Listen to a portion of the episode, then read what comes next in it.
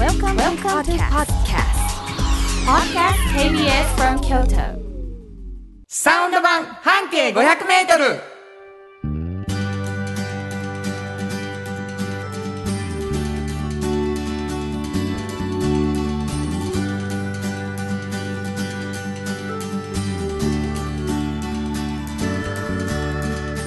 こんにちはフリーマガジン半径 500m 編集長の延長真子です。サウンドロゴクリエイターの原田博之です10月22日になりました、はいもう深まる秋うん、園長さんも冬って思ってらっしゃる、そうですね。もうかなり足が冷たい。もうそれでこうね季節の移り変わりを感じています。もうま足冷たいかあったかいかだけやろ君は、ねすごい大事ですよ。大事やうな、ん、なんかお便りが来てる。そうなんです。はい。はい、小春日和さんありがとうございます。ありがとうござ。います。原田さん、慎吾さん、こんにちは。こ。んにちは。今年もラジオ特番あるのですね。いや原田イスバー半径 500m 嬉しいことに今年は日曜日。ーうん。去年みたいに仕事中にこっそりイヤホンで聞かなくてよい。もう今から楽しみしかありません。生放送中にメールもたくさん送れるといいなって思ってます。ありがとうございます。ありがとうございます。そうなんです。10月30日のうん14時から、はい。えー、150分うん。ハラダイス版半径 500m ね、この番組にとっても特番。そしてハラダイスライブという、うん。僕がもう13年目になりますけどね。ね。秋にやってるイベント、うん。コロナになってからラジオでやらせてもらってるというね、はい。それなんですけど今年のテーマは、はい、えー君も僕もあの子もその子も。いいテーマこれどういう意味ですかね？やっぱりねあの半径 500m もそうだし、はい。なんかこう多様な生き方してる人うん。本当に多様な価値観の人いはいはい。ろいろ人っているじゃないですか本当に。そうやなこの番組そのことしか言うてへんぐそうなんですよ。でそういう人みんなみんな面白くて、うん。いろんな人がいるから楽しくて、はいはい、まあ、そういうことが伝えられたらいいなと思ってます。なるほどね、君も僕もあの子もその子も、うん、うん、だからなんか聞き終わった後にわあみんないろいろやけどみんないいなみたいな。そうそうそう。そういう感じ？そういうなんかみんなが自分らしくこう生きてんのってすごいいいんじゃないかっていうのがなるほど。みんなで共感できたたら、うん、なるほどね。まあなんかそのそういうテーマにするって決めてからうん。いろいろこうまあ毎週聞いてくださってる方は、はい。あれなんかいろんなタイプのゲストの人がいっぱい来てはるわみたいなね。感じになってると思うんですけどね、はい。あの特番に向けても、うん。この番組の中でもいろんなゲストが。今日もね、うん、来てくれはるで楽しみ。なあ、うん。今日もゲスト来てくれはるということになっております、えーあなたたち何なの？みたいな感じになってるかもしれませんけれども、サウンド版半径 500m 毎週土曜日の5時からという番組なんですけれども、はい。実はですね半径 500m うん、あれこれ聞いたことあるなちゅうか見たことあるなっていう人おられるかもしれないなと思うんですけど、うんうんうん。これは実は京都ですごいたくさんの人が手に取るというね、はい。フリーマガジン、うん。そして園長さんはその編集長さんでございます半径 500m どんなフリーマガジンでこすか？れはね、はい、あの京都に本当にたくさんあるバス停からうんうん。一つ選びましてね、バス停から？はい。うん、でそのバス停を中心に半径 500m を、まあ、みんなで歩いて、うん、本当にこの人は変わってるなちょっと聞いたことない価値観やなとかそういう人を見つけて、はいはい。でお話をいろいろ聞いてるそんな本ですね。はい。だからもう多様性を語らしたら今う園長さん1位かもしれんね。ん、いやもう本当にまあ1位かどうかわからないですけど、まあたくさんの人と会ってます。ものすごい量の人たちのそうそたたくさんの価値をう、うん、聞き出してそうそう。記事にしてきたということですよね。うんうんうん。まあすごいそういう意味では面白い熱量の高いねあのうん。フリーマガジンでございまして、うん。これがあの編集長がこんだけ一生懸命熱量で書いてるってことはこぼれ話もおもろかろうということでね、うんうんうんうん。始まったのがこのラジオでございます、サウンド版半径 500m、はい。そして、えー実は園長さんもう一つはい「おっちゃんとおばちゃん」というフリーマガジン。そうなんです。これどんなフリーマガジン？これはね、うん。あのおっちゃんとおばちゃんという年齢にまあみんないずれ若い人も達する。なるねな。ね。でその時にうん。やっぱりこう毎日仕事が楽しくてね、うん。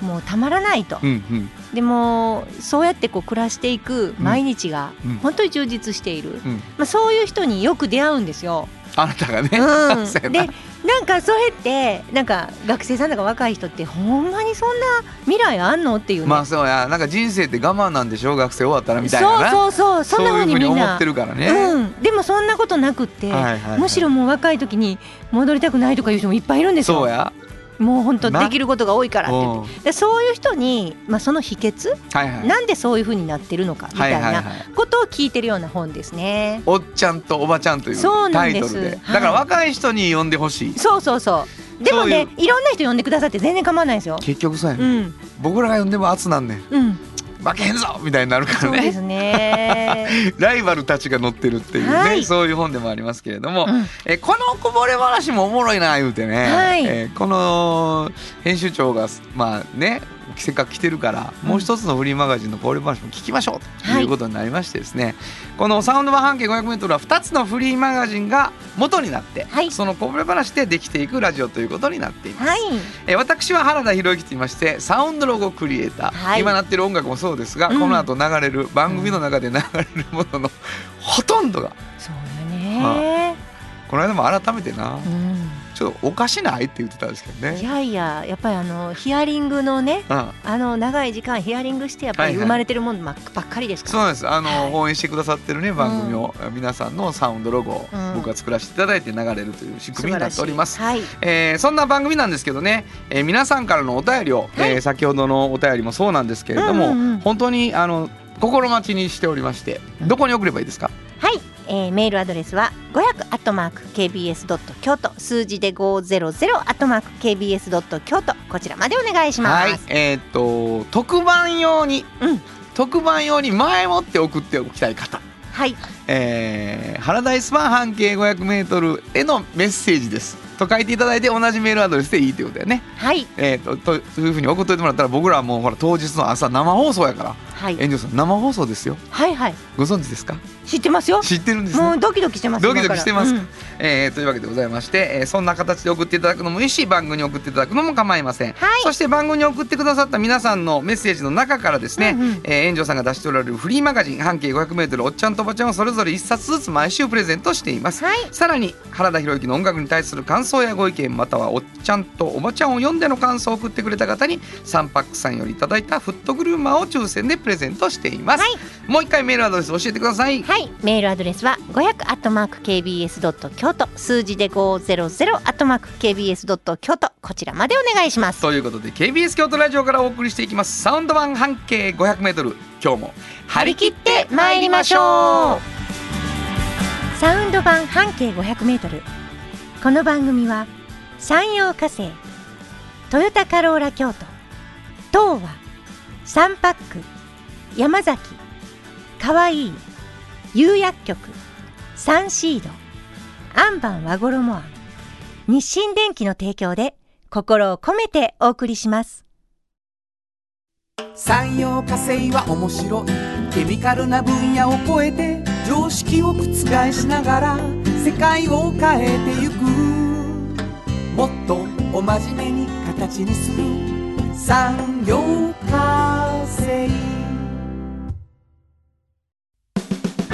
お風呂の新習慣フットグルーマーかかとツルツル足裏ふわふわポカポカだ歯磨きみたいに足磨き3パックのフットグルーマー福王寺から集山街道1.5キロお食事処山崎静かに楽しむお食事よし京都散策小旅行もよし京都は高尾に佇む宿泊もできる山崎。新庫編集長の今日の半径500メートルこのコーナーでは京都市バスのバス停半径 500m のエリアをご紹介するフリーマガジン。半径 500m 編集長炎上真子がページに載せきれなかったこぼれ話をご紹介します、はい。えー先ほどもね少し説明しましたけど、半径 500m はいはい。一つのバス停を中心に半径 500m で、えーその中におられる人の中からうん。個性的だったり魅力的な人を紹介するということでございまして、はい。えーいつかの記事うんを編集長が、まあ、思い出してもらってですねこぼれ話をしてくれるというコーナーなんですけどそうです。どっかのバス停、ね、が元になってる記事ですからうん。聞いてくださってる皆さんにはそれどこのバス停やろうなみたいなことをね、はい。ちょっと推測しながら聞いてもらうのが面白かろうとはい。いうことでね。でも何にもヒントなくいきなり行かれても困るし、うん。ということでね、うん。編集長の方から小粋なヒントをいただいてるわけです毎回。はい。今日はどんなヒント、もうねこうな何をヒントにしようかなと思って、はいはいはいちょっと本当に出し方、ちょっと難しいです今回ね。えまた？うん。ちょっと。結構さ慎吾さんあれですよね何ですか？あのバス停のせいでうんヒントを出すのが難しくなってるみたいな言い回しを手に入れはったんですね、そうなんですけど、うん言い回しというか本当にそうなんです。本当にそうえっとね、うんあのねあのー秋やからちょっとまあデッサンをね例えばするとするでしょ？秋やからデッサンをするとする。ね。はい。芸術の秋で、はい。デッサンをするときに、うん。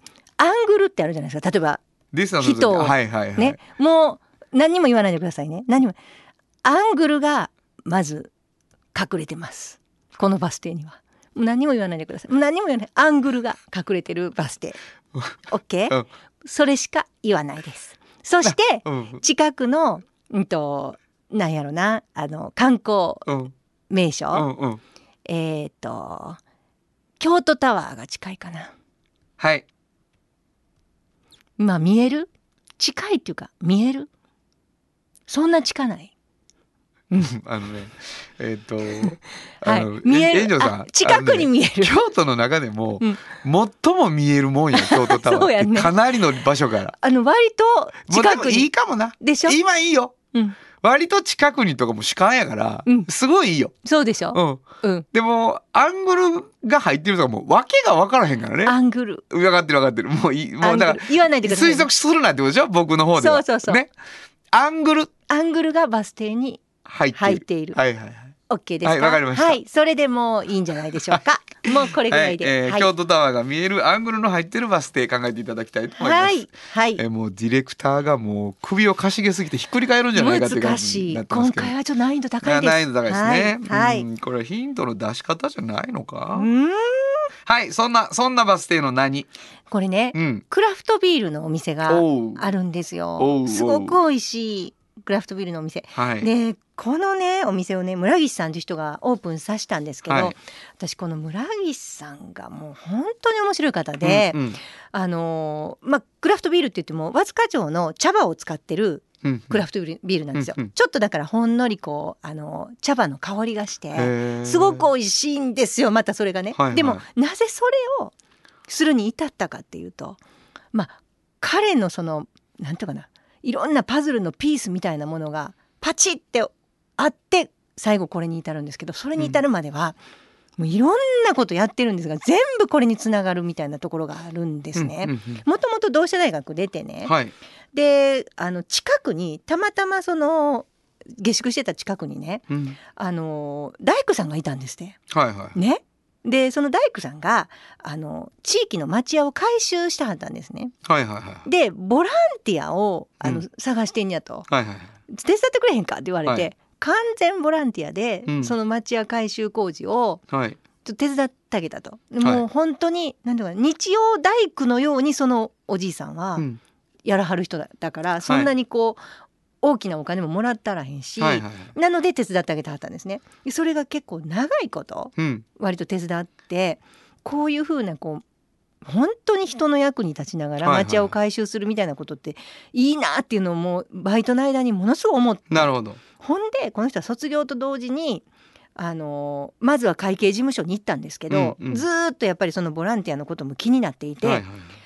あの27歳の時にね、うん NPO 法人立ち上げるんですよ。ほうそういう町屋を改修する。え？そっち？そうすごくない？もうあのちゃんと会計事務所でねあのいろんなこと学んだからこういうことができたらできると。うん、うん。できる。ほんでそこにそのいつかのおじいさんを雇ってね。もすごいでしょ？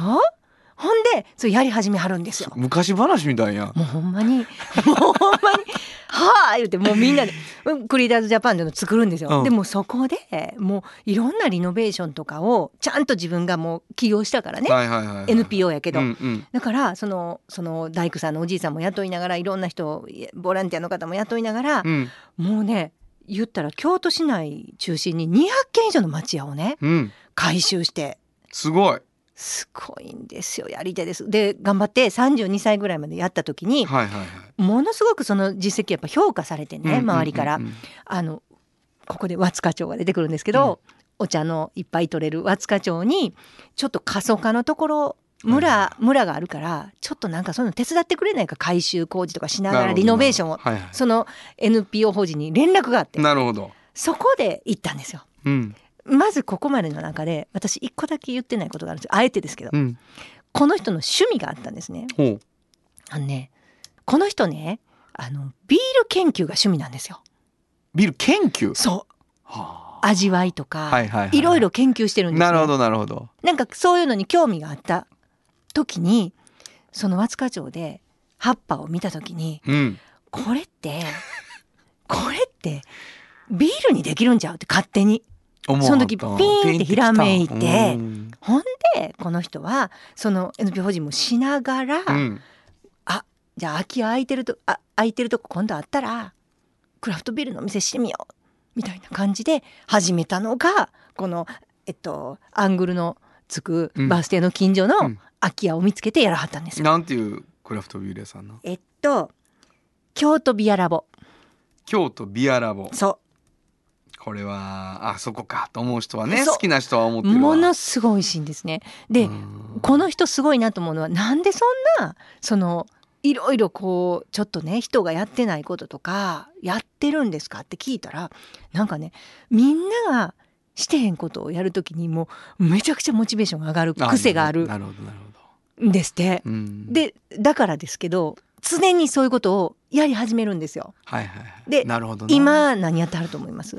おクイズ？急にクイズ、うん、別にねお仕事だけじゃないんです。そういうねみんながやってへんことやってみたいなって。みんながやってへんことをやってみて絶対当たらへんと思うから言いますね。ごめんなさい。言いたいね。言いたいから言わなんしてでクイズ形式すんのかなごめんねごめんね。はいこれ半径にも載せたけど写真。あのーいわゆる車のうん。あ惜しいな。天井。うん。屋根のとこうん。にテント張って寝てるんですよえ自分が？そう。わかります？あの地面に張らんとうん。車の天井うにん。テント張って寝てんねん。すごくない？それをみんなやらんもんな。みんなやらん理由はあるけどな多分。そんな快適ちゃうしやろ多分。いやそれが、うん。快適ないむちゃくちゃ快適なんやて。ちょっと上の方やし。ね？なんかもう静かで。ちょっと上で静かちょっと上で静かやからね。もどこでも行けるしどこでも行けるし、うんでもうコインパーク入れてね、うん。ちょっと上で寝ることもできる大丈夫かなその人。もうそれが今一番すごい楽しいんです。ご楽しいんや。うんなんかねあのこういうちょっとこう地域のためとかにもなりながら、うんはいはいはい。そのビアラボのとこかってすごいこう高瀬川がこう流れててね。うんうんうん。ものすごくこういい感じのところなんですよ。高瀬川流れてんや。はい、おーだい京都タワーの見えるところの高瀬川川が流れてるところでやってるんですけどもう地域の人がこう本当に来やすい感じになってるんですよ。京都ビアラボ。そう。もう縁側みたいな感じになってます。なんかこうセットバックしてて。聞きます。はいバス停。はい。河原町正面。わかった。難しすぎる。河原町正面。そう。アングルアングルがな。そう。な。なるほど。わからへんかな。まあいやいいいいんじゃないですかね。まさか、うんまさかやわ。正面。正面な。うん。あの西北角とかかと思ってあたー全然違うそんなん。正面ですよ、うなるほどね、ん、おーなるほど。わかりました。はい。えー、アングル？なんで？新語編集長の今日の半径 500m 今日は京都市バス河原町正面停留所の半径 500m からでした。FM94.9 メガヘルツ。AM 千百四十三キロヘルツで KBS 京都ラジオからお送りしています。今日の一曲。はい。ここで今日の一曲なんですけどね、はい。クラフトビールと聞いて。クラフトビール。クラフトビール、うん。これにしました、はい。クラフトワークアウトバーン。本当はここで Just like 登録の名曲が流れてるんだよ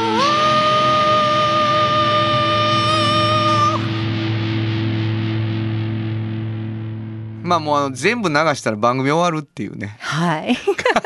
でも大好き。あ好きだよね。うん。いやかっこいいっていうかもう本当にいろんな人が影響を受けてね、ん。えー。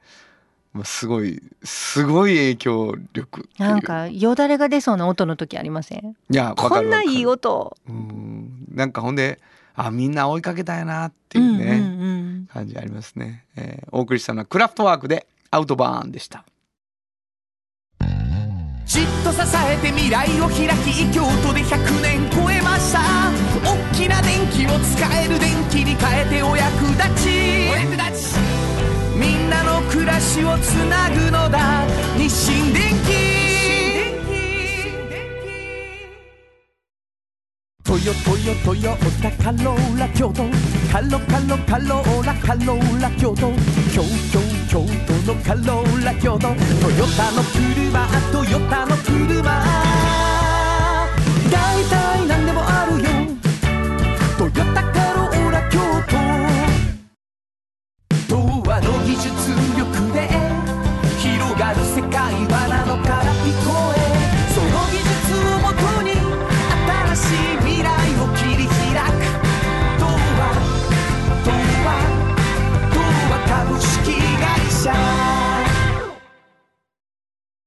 カフェ小さな花。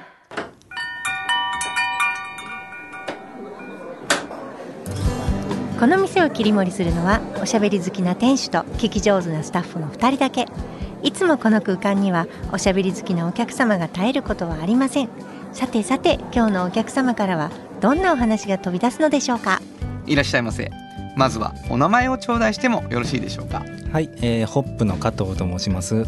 ようこそ。ようこそ、えー、ホップ、うん、はい。えー聞いただけで、はい。あと思う方おられるかもしれませんけれどもね。ね。うん。あのー前回前々回と、はい。えーラジオ特番の時うんうん。にすごく活躍してくださっているホップさん、うん。その加藤さん。はい。しかし知らない方もおられると思うので、うんうんうん。えーホップとは何ぞやというところから教えてください。はい、えーっと、ホップは、えーっと、知的障害の人と、えーっと、関わっている、えー施設でして、はい。あのー通っている方もいれば、あのーもう、ホップの方で生活している方もいまして、もう、あの、生活全般を一緒に過ごしている、いろんなことをしながら過ごしている施設です。はい。なるほどね。うん。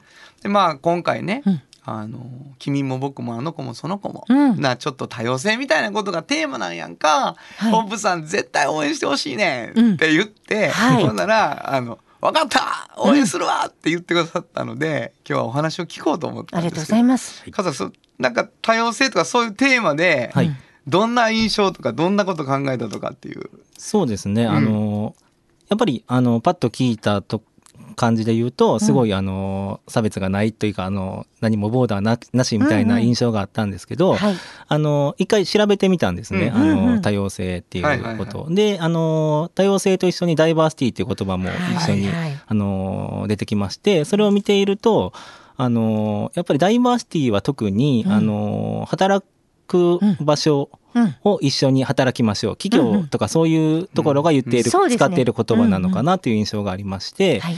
であの身体障害の人とか、うん。あの軽度の知的障害の人とかだったら、はい。あの働きたい人もいて、うん。あの働くのにすごいいいうんうんことだなっていうのは感じたんですけど、はい。あの私が関わっているのがあの重度の方が多くてなかなか働くっていう言葉が、働くっていうことがなかなか難しいうん。人が多くて、まあ、それであの一緒に働きましょうっていう風になってもなかなか難しいなって印象があって、はい。なかなか自分たちの中では現実味がないなというふうに考えています、あというふうに思いましてであのーでそれでじゃあ多様性っていう言葉に、おかんおとあの考えた時にあのーまあ、働けない人もいるとかあの、うん。は決して働きたい働くぜ絶対働きたいっていうことが全てじゃないんだなっていう人もい。る中で、それも一つの多様性なのかなっていうふうに、うん はい。うん感じることが強かったです。はい。なるほどね。だから一つの言葉でも、はいはい。なんか自分のいる場所でね、うん。照らし合わせた時に、うん。あれ？これどういうことなんやろ？みたいなね、うん。うんうん僕ら自身もすごくその話とかを聞くと、はい。自分らがテーマとしている事柄をね、うんうん。もう一回見つめられるとこがあるよね。そうですよね。だからこうまず働くのかどうかっていうところも多様な生き方があってね。はい。だからいろいろなんですよね本当に。そううん。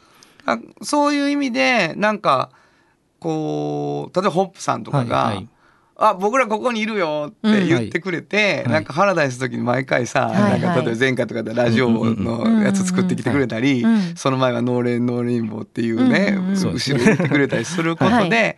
なんかそれって働くとは全然違うけど、そうなんか参加するはい。とか。ここにいるよって知らせるとか、そういう形で関わってもらえることもものすごい僕らにとって嬉しいというか、はい。そうですよね。はい、で僕らとしても、そのまあ働くっていう形は置いといて、うんうん。やっぱりあのー自分たちの生活が、あの楽しかったり彩りがあったりっていうことをやっぱり重要に思っているので、はい。でその中でまあ社会参加するっていうこと自体が目的ではないんですけど、うんうん。社会参加するっていうかその原田さんうんたちと関わっていくことで、まあそれが楽しみであったりうん。彩りであるっていうことにつながっているのかなとすごい思うので、そういう面で「はいやります」っていうふうに手を挙げています。嬉しいですね 原田さん。めちゃめちゃ嬉しない。ねえ。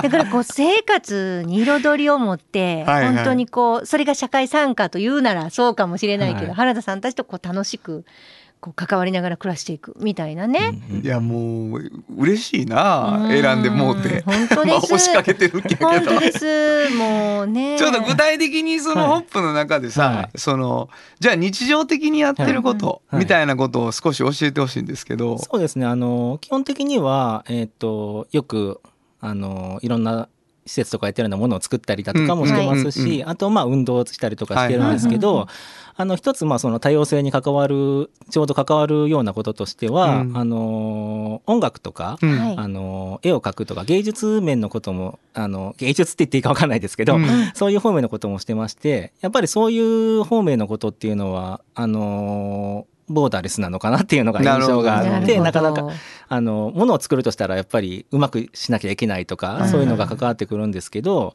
やっぱ芸術方面はその技術っていうものが絶対ではなくて、うん。あの感性でうん。できたものが素晴らしいものであったりとかいう評価も受けるので、あのすごいそういう意味ではすごい多様性なのかなって関わってるのかなとも思って、本当ですね。いやもうね、うんあのホップさんって、うん。サウンドロゴ歌ってみたコンテストの時に優勝優勝者やね、でちょっとしたもんやね実は。そうですね。多分な。実はねき持ってきてくれはりました。はいはい。えっ、と、はい。まあ作業所っていうか、そうん。のチームがこう2つに分かれてるっていうのがあるんよね。そうです。今ちょっとコロナの影響で、まあ、あの蔓延しないようにというかそうそうそう。分かれてやってるんですけど。場所が2つあって、はいはいその遠隔でもみんなで、そうそうそのアートでつながるみたいなことをやってるみたいなんですけど、でそこであの片方の方が、うん。あの音楽を奏でて、はい。あのでもう片方がそれを聴きながら絵を描くっていうような活動をしてまして、えー。その音楽をちょっと流してもらいたいと思いますね。これは、えっと、あの利用者さんが一人あの朗読をしてます。本を読んでましてであの後ろの方でちょっとかすかにかすかにというか聞こえる音はあのキーボードを利用者さんが弾いていてあのでそれを僕がちょっとあの後ろであの音楽っぽく作っているみたいな形なんですけど。ボーダレス本当に。いやもうさすが優勝かっさらっていった ポップさんです。これこれを聞きながら描いてる絵っていうのがあるんですよね。あそうなんですこれがねちょっと今、うん。ここ手元にはあるんですがちょっと見ていただいても。ていただいてもいいでしょうか、これラジオでなかなかラジオでね これ30日の時は、はい。なんか映像もあるから見てもらえたらいいなと思うんですけどね。かっこいいこれ何で書かれてるこれねいろいろ使ってましてあの、うん。普通に絵の具であの筆で描いているものもあれば、うん。なんかいろいろあの灰叩きで叩いてみたりとあかいろんな工夫しながら。色画用紙の上にはい。はいね。本当にそれこそハエ叩きのようなチェックのねはい。網目がねはい。パシッパシッってこうすごくモダンアートみたいな形ではい、上にいろんな色でね、はい。ものすごくかっこいいものに、でも音楽とあれやねあのシンクロしてる感じもあるよね。そうなんです。でできたものをまたあの利用者さんがそれを見て雰囲気であの題名をつけたりもしていて、はい、なるほどすごな。ーい。すごい。アートしりとりみたいになってるな。本当や。ねうん。そうなんですこれ30日ぜひ配信の時にちょっと見せお見てもらいたいと思い。ますねはい。えー、いやもうでもさすすっごいありがたいことですね。僕らにとってやっぱり多様性っていう言葉をうん。ピックアップした時に、うん。うん本当になんていうのかな。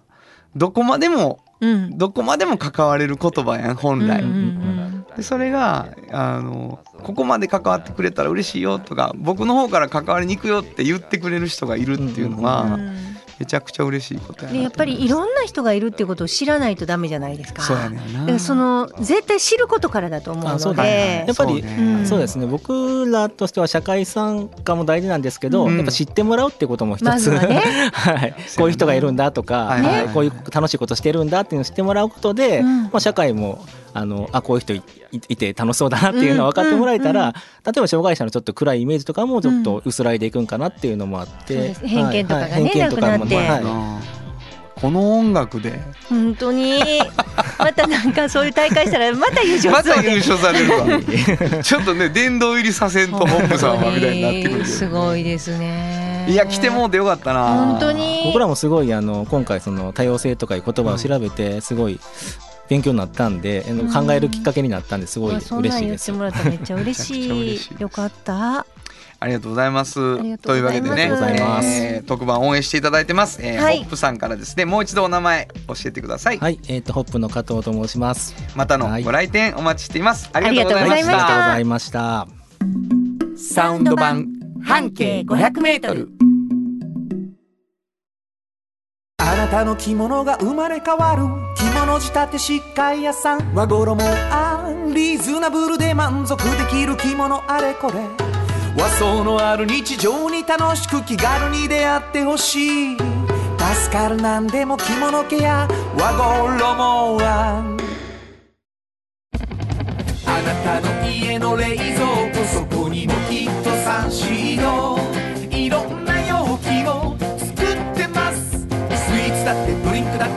やっぱりサンシード未来に向かって明るく進む会社。サンシードこれからは自分中心の人生を生きよう。生まれ変わりたいあなたのために大人が輝くファッションブランド。かわいい。おっちゃんとおばちゃん。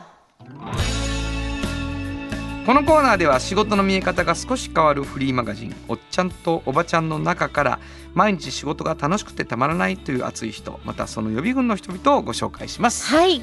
毎回毎回あの若い人にとってこうわあそんな大人になれたらいいなっていう人をね、紹介してもらってるんですけどね、うんあのどうやったらそんな風に楽しそうに仕事できんやろうとか、うん。どうやってそういう風に生きていける状態を作らはったんやろうとか、うん。ねその辺のことがちょっと垣間見えるコーナーでございましてはい。今日どんな人？今回は、うんあの和菓子職人。和菓子職人、うんあのーほんでもその京都において和菓子職人ってやっぱりちゃんとこういうことしてる人らやっていうのをうん実は知らない人が多いんで、今日はちょっと特にそこも言いたいなと思ってるんです。よ。なるほど。見えていない部分ね。見えていない部分。職人さんの。はい、はいはい。あのー原田さん寿光さんっていう和菓子屋さんご存知ですか？すいません。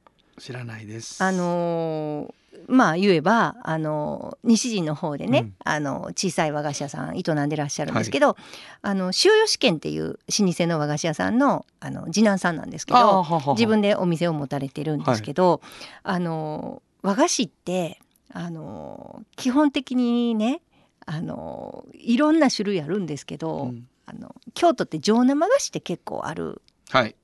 でお茶とかで使われたりすることが多いはい。から、あの予約制が多いんですよ、ああなるほど、うん、だからこうちょっと見本が置いてあってで、これいついつ何個ください。で一月分大体一月この月はこういうのが出ますよみたいなのが置いてあるんです一個ずつ。ほんであじゃあ私このこれをこの栗のきんとんをじゃあうん来月ください、えー、と何個とか言って帰って来月取りに来るみたいな。はいはいだから毎日引き渡しみたいな仕事。なるほどなるほど、うんうん、っていう感じなんですよね。はいはいはい。でこの方はですねまあまあ本当にそのお好きなんですけども和菓子も、でもその材料一つ一つに対してもすごく愛着もあってね。特にまあ時期も栗の時期だったんで栗に関してはもうあの取材の最中にも3 4 0分経ってもまだ栗の話っていうぐらい あの栗の話をはいはいはい。種類からなるほど味わいからはいはいはい。もう色艶の話からすごいされるようなぐらい、まあそれぐらいね、まあ、この方おっしゃるには自分がまあ好きなことをやるっていうのは本当にいいことやっていうのをまたこの方からもお聞きするんですけど、うんうんうん和菓子屋さんの仕事ってこういう上生菓子屋さんのお仕事って、うん。例えばお茶会があります、はいはい今度器はこんなんでうん。ね掛け軸はこんなんでうん。でこういう人たちを呼ぶお茶会なんで、うんうん。えーお菓子考えてくださいみたいな。なるほど。予約とはまた別に別にそういうこともオーダーメイドで、うん。しかも条件を言われて、うん。そちらでちょっとコーディネートしていただいていいですか？そうそうパターンがあるんな。めちゃくちゃ丸投げがあるんですって言ってはったんですけどでもまあまあ信頼があってのことで。だからそういう時にあじゃあこういうのがいいかなこういうのがいいかなっていつもカスタマイズして考えるんだけれどもでもね面白いのはその和菓子屋さんの材料っていうのははいはい、昔から本当にシンプルで同じなんですよ。なるほど。お。砂糖とかうん。お米とかお米の粉とかうん。それとから芋類。うんうん。多種多様な芋類ね、はいはい。それから豆類、うん。小豆も含めて、はいはい。っていうのをもう蒸したり焼いたりこしたり、うん。炊いたりうん。しながらいろいろするわけですよ。なるほど。ね、うん。もういろいろそれはもう何変化もするんですよ。はいはい。でもそれを使うじゃないですか。うん素材はね。素材は、だからそこにまあ季節ネタがやってくるみたいなところがあって、はいはいはいだからそのシンプルな中でどれだけ自分が発想を高めて作り上げるかみたいな、うんうんむちゃくちゃクリエイティブでしょ。そうよね。そう思う。もう私はえ何の話っていうぐらいクリエイティブでしたもうん、ほんまやわ。ん。でしょ？デザイナーみたいと思った最初。そうなんです。でデザイナーみたいなところももちろんあるんです。例えばね、えっと、鴨川を歩いてて、うんで桜がこう散ってね、はいはい。で額だけになってうん花びら全部取れて、はいはい額だけが葉っぱの上にポンって折ってたと。なるほど。ほんならなんか額だけやのにうんお花みたいに見えたと。はい。そこのインスピレーションから、こう綺麗なあのこうウイロー生地の中にこう透明の中にこう透けて見えるようなあお菓子を思いついたりとかーなるほど。もうデザイナーみたいでしょ、はいはい。もちろんそうなんやけどこの方が最後にちゃんとおっしゃったのが、うん食べ物作ってるって思思ってやってると。うん、なるほど。そらな。お美味しいっていうのがないとはいはいはいそこから美味しいと思うためにはここをプルンプルンってした方が美味しいかなとか、はいはいはいなんかしたら美味しいかなって言って最終的にアウトプットするときにこうデザイン性。がないと僕は嫌なんですって言ってはったんです。うわいい話でしょ？ーいい話や。もうだってもう、型型とか嫌やもんな。でしょ？ほなんなんこの葉っぱの部分。プラスチックやんみたいな。そんなことないですけど そこまではないですよそんなことはないけどでもやっぱりこうインスタ映えとかはいはい。最近うん、な。やっぱそういうの考えて、うんどんどんそういう風に見せようとするようなお菓子もたくさん世の中にはあるから、はいはい自分はやっぱり見た目もそれは美しいし、京菓子の基本ってやっぱりね目で見て楽しんでとかいっぱいあるんですけど、でもやっぱり味ちゃうんか。味は美味しい美味しいちゃうんかと。んそこが一番大事っていう風におっしゃってましたね。受講さん。受講さんこうもう生きたんだろうな。いやもう本当にでね私ねあのジュゴさんのお噂も聞いてたし、はいまあ、いろんなお茶会にも出してあるからどんな感じの方かなと思ってたんですよ。はいはいはい。でもものすごく気さくなあそう。本当になんかお菓子の大好きなないな。もう特に栗栗の大好きな きな栗の話が。そらな。うんでそのね大体5種類置くんですって言わはってんけど、うんその時8種類あったんですよ。うんあ栗やから 栗のひいきがもう栗に対しての。栗はちょっと増えるんですって言わはってもうその辺もなんか面白いよね栗が彼にとって。大好きなんです栗をこうしても美味しいああしても美味しいってなるからるほどな。もう本当にね。そうかそうか、うん。そのままでも美味しいしこうしてもああしても美味しいんだな。そうなんです。もうほんまあなたもに栗好きですもんね。大好き。もう栗が大好き。なんですよ。言ってましたっけ？ええ存じ上げております。しいんです。もうね本当に目をつむってなんかもう研ぎ澄ましますよね感覚を栗を食べるときに。もう本当に。よかったな、はい和菓子の話までたどり着けて。本当によかった。く栗で終わるとこやな。本当に本当に。はいはいわ、かりました、えー本日のおっちゃんとおばちゃんご紹介したのは？はい。受講の高谷博則さんでした。サウンド版。半径 500m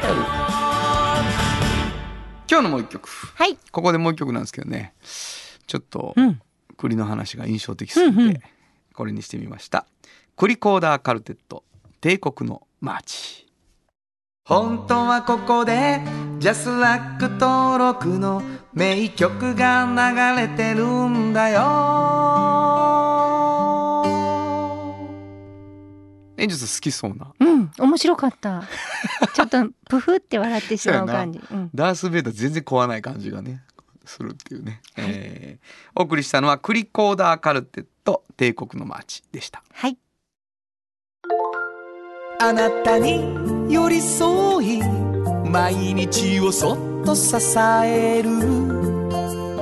夕薬局っていう薬局。明日をつなぐ夕薬局お風呂の新習慣。フットグルーマー足指ピカピカ足裏爽快。マッサージ。くすぐったいのが癖になる。3パックの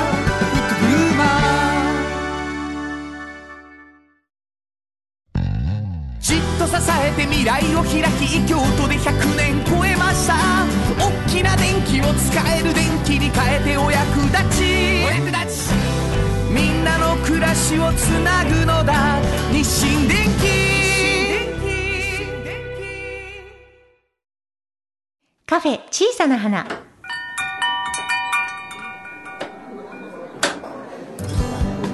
いらっしゃいませ。まずはお名前を頂戴してもよろしいでしょうか株式会社アドナース代表取締役をしています鎌田智博です。よろしくお願いします。よろしくお願いします。えー本日二組目というか、はい。お二人目のはい。お客様ということでね、もうほとんどカフェをやってるような状態になっておりますけども、はい。えー鎌田さんアドナースということで、はい。はい。実は先日、その今回の特番をきっかけに、はい。ちょっと応援していただくということもあって、うん。あのサウンドロゴをはい。作らせていただきました、うん。それでアドナースという会社がどういうことをやってるのかみたいなね、ことを。はい。ちょっと簡単に言うとどういうそうですね。あのー僕自身が看護師なので、はい。訪問看護っていう、まあ、看護師さんが出かけるサービス、はい。でそれにあのいろいろ関連した訪問介護とか、うん。えー障害福祉とか、うん。まあ主にはねそういうあのー福祉みたいなところを中心に、はい。えーいろんな活動をしています。そうなんです。で僕はそれを一生懸命しあのね、はい。あのサウンドロゴにしたんですけれども、うんうんうんまああの実は、うん。炎上さんと鎌田さんははいもう深い深い中で。そうなんです。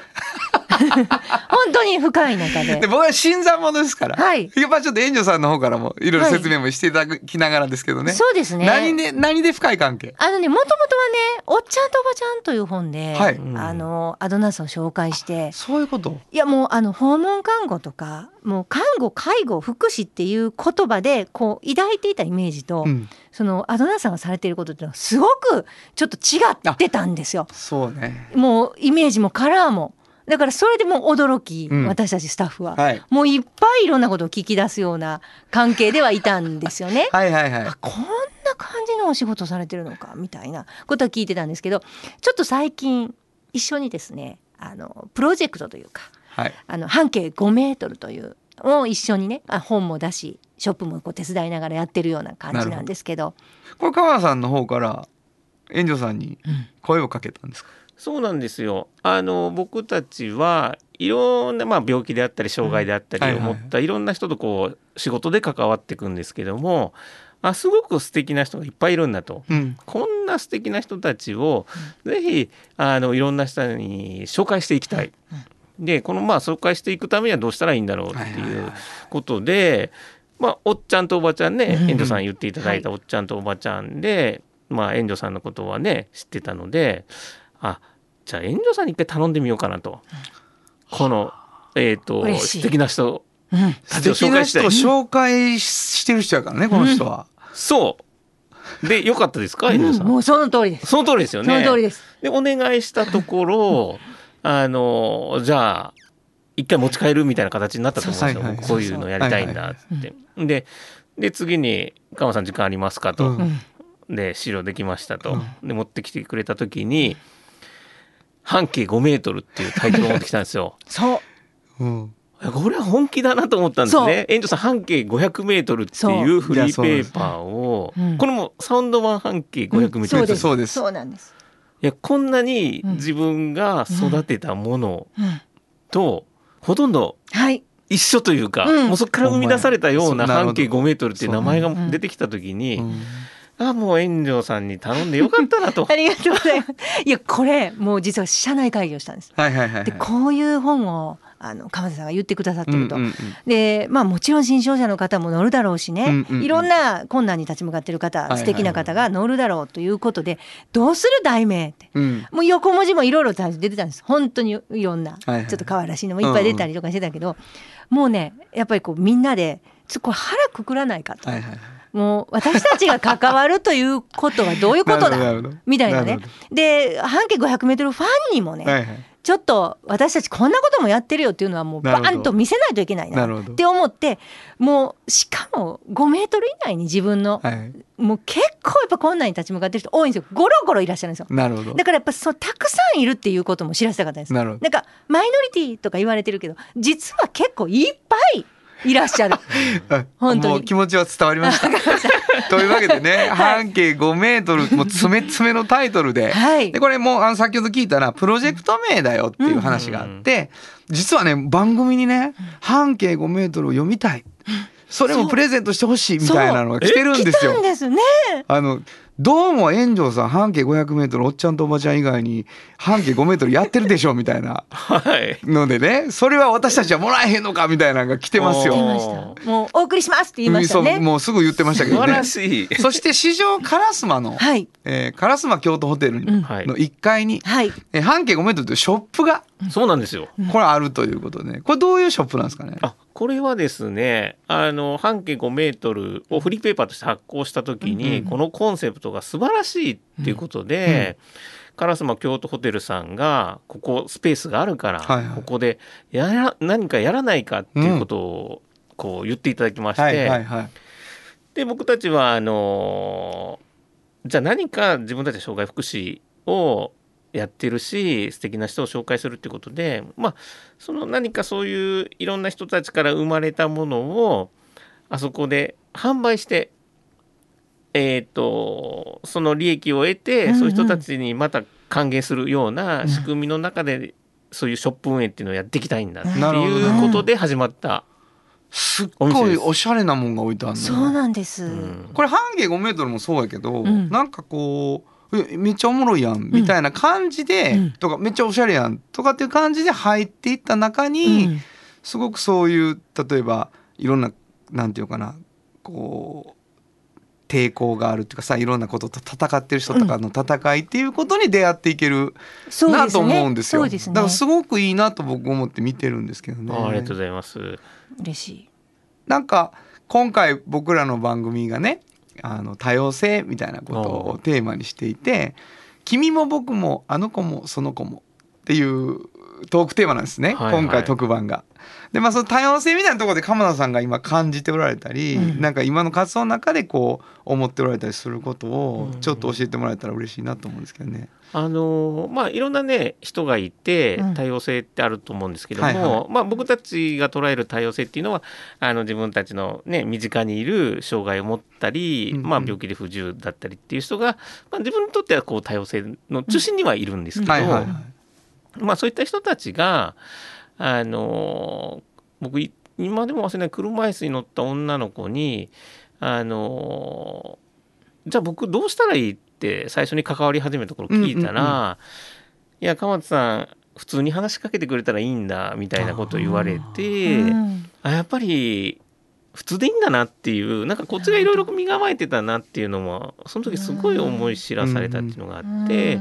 じゃあいろんなまあ、障害を持った人たち障害を持った子どもたちが普通になっていくってどういうことなんだろうなっていう、まあその人たちが活躍してほしいっていうのももちろんあるんだけど、この人たちが普通にみんなと一緒にっていう感覚もあっていいんだろうなっていうのがすごいあったんで。その人たちがまあ社会に普通に入っていく。じゃあまあ学校教育を受けてみんな就職して働いていくっていううん。過程を取るわけでそこに何かチャレンジできないかなっていう。うんで、まあ、働く場所じゃあせっかくそのスペースをもらえたんだ、じゃあそこをお店にして、うん。そこで利益を得る。でその何か利益を得る中に、えー、と自分たちに身近にいる人たちが何か参加できないかって、うんうんそれのお手伝いなんかできないかなっていう。そういう発想でそこの、まあ、お店が、あの成り立ってるっていうかねそういう思いの上に成り立ってる。でもなんかそれを前面に出すっていうのもなんかちょっうん。うとそうそうそう恥ずかしい、ねうん恥ずかしいしちょっと違うのかなっていう。なんかそういうそういう全面に出方全然してなくて、そうですよね。なんか可愛い雑貨とか美味しいものがちょっと置いてあるお店になってますね。今ね。でも説明はちゃんとしてあるし、うんうんその出会っていくっていうことでなんかそれもすすごく多様性の話をするときに偏見をではなく知っていくっていうことっていうのがものすごく大事なんだろうなっていうことがありますよね、なんか。そうなんですよね。知ることが一番大事っていうか、知らないからみんな僕もそうでしたけど、どうしたらいいのってなるんだけど、そうんうん。知らないからそうそうそこは。うん。うん。なんで知るっていうこと一番大事ですよね。うんでそれはやっぱり関わるってことだし出会うっていうことなんだろうなと思うから出会う場所があるとか、そのことをこう読めるとかねそそのことがめちゃくちゃ重要なんだろうなとは思いますね。ん。だからなかなかどうどうでしょうね。人生振り返ってそのまあご家族に障害をお持ちの方がいるとかだと割と身近に感じられるんだけどですね。うん。それがないと、うん。あの本当にこうなかなか日本ではその街中で見るっていう機会もだいぶ増えてると思うんですけどなかなかなかったりとか少なかったりとか。だからこんなね素敵な人がいっぱいいるっていうのを知ってもらう上でのフリーペーパーであるし、まあそのつながりの中でそういうお店が運営されてて関わっている人がいっぱいいてっていうのは、まあ、まさにプロジェクトかなと思ってうますけどね。ん。そうですね。あのサウンドロゴを作った時にね、うん。うんあの言葉をまあすごくねね一緒に練ったんですよ。うんうん。で一人一人の当たり前を形にする仕事をしていますっていう言葉に落ち着くんだけど、うん。なんか訪問看護とか、うん。そう具体的なものじゃなくて、うん。行きましょうかうんっていう判断が早かったですねすごく一緒に喋ってる時に。だから、あ僕そうそこそういう仕事名じゃないかもみたいな感じだった鎌田さんが。だからそれはすごい印象的でしたね。なんかすごくその人の普通を普通にするみたいなことができないかなって思っておられる方なんだなっていうふうには思いましたね。なんか割とこう僕らもそうですけど、まあ、旅行行って楽しいとか、うんうんうん。なんかライブ行って楽しいとかって、うん。まあ、楽しいんだけど結構疲れちゃったりとはいはいかはい。して、なんか一番心地いい状態ってやっぱ普通のことがこう安定して続いてることかなって思ったりもするんですよね。うん。なるほど。特別なことじゃなくて。うん。うんなるほどね。あのー出会っていただくのにはあのお店に行っていただくっていうのが一つね。うん本当にリスナーの皆さんにお願いしたいことで、えー市場カラスマをちょっと下がったところうんうんの西の並びに、はい。カラスマ京都ホテル。そこの1階に半径5メートルというショップがあるので、はい。行っていただくといろんなことわかるし半径5メートル欲しい読みたいっていう人はね、そこでも取れますし。そこにもあるし、うん。ありますこあります。ここの番組にメール送ってももらえるかもしれないし、はい。えーお時間がね来てしまってるんですけれども、えーまたぜひお話を聞かせていただきたいと思います。ください。えーもう一度お名前お願いします。えー株式会社アドナース代表取締役の鎌田智博でした。またのご来店お待ちしています。ありあがとうございました。ありがとうございました。サウンド版半径500メートル FM 94.9メガヘルツ AM 千百四十三キロヘルツで KBS 京都ラジオからお送りしています。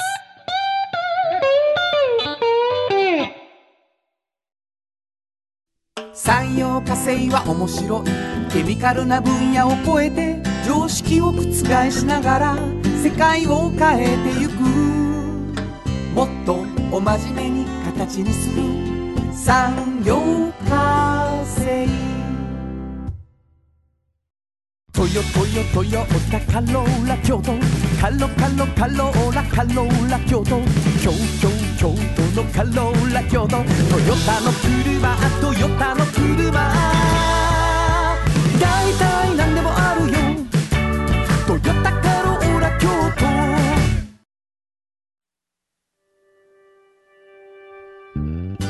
あっという間にエンディングでございます、はい。あのね嬉しいお便りが来ました、うん。うんえーアポロンロンさんですね、はい炎上さん原田さんおはようございます。おはようございます。私日曜の朝に聞いておりますということですね、えー最新サウンドロゴのお店に親友を誘い行ってきました。は。以前お店の前を通ったことはあったけどそういえば入ったことがないと気づき即行動美味しかった天丼満腹大満足でお会計まあまあ勇気を出して一言ラジオを聞いてきました。店員のお姉さんたちお二人が「ラジオ？ラジオ?」都合よくレジ横にあったフリーペーパー実物持って「これのラジオです」あ。顔を見合わせ妙に納得の二人「あああの歌。炎上さん半径置いといてくださりありがとうございました」さてお店の名前は何でしょう？クイズ来てますけどね。わかりました。山崎や。ね。そうお食事処山崎。そうか。ありがとうございます。あのー新しいサウンドロゴが流れておりますけどね、こうやってラジオ聞いて言ってくれるとか嬉しいですね。ね。えーこんなお便りもめっちゃ嬉しいです、えーはい。どこに送ればいいでしょうお便り。はい。メールアドレスは500アットマーク KBS ドット京都数字で500アットマーク KBS ドット京都こちらまでお願いします。メッセージをいただいた方の中から抽選で2名の方にフリーマガジン半径 500m おっちゃんとおばちゃんをそれぞれ1冊ずつプレゼント、はい。そして3パックサインをいただいたフットグルーマーの抽選続いています、原田博之の音楽に対する感想やご意見またはおっちゃんとおばちゃんを呼んでの感想を添えて送ってください、はい。プレゼント希望の方はお名前と住所忘れずに書いてください。もう一度メールアドレスお願いします。はい。メールアドレスは500アットマーク KBS ドット京都数字で500アットマーク KBS ドット京都こちらまでお願いします。ということで午後5時からお送りしてきました。サウンド版半径 500m お相手はフリーマガジン半径500メートル編集長の炎上真子と。サウンドロゴクリエイターの原田博之でした。それではまた来週。来サウンド版半径500メートル。この番組は山陽火星トヨタカローラ京都東和3パック山崎かわいい釉薬局サンシードアンバン和衣ア日清電機の提供で心を込めてお送りしました。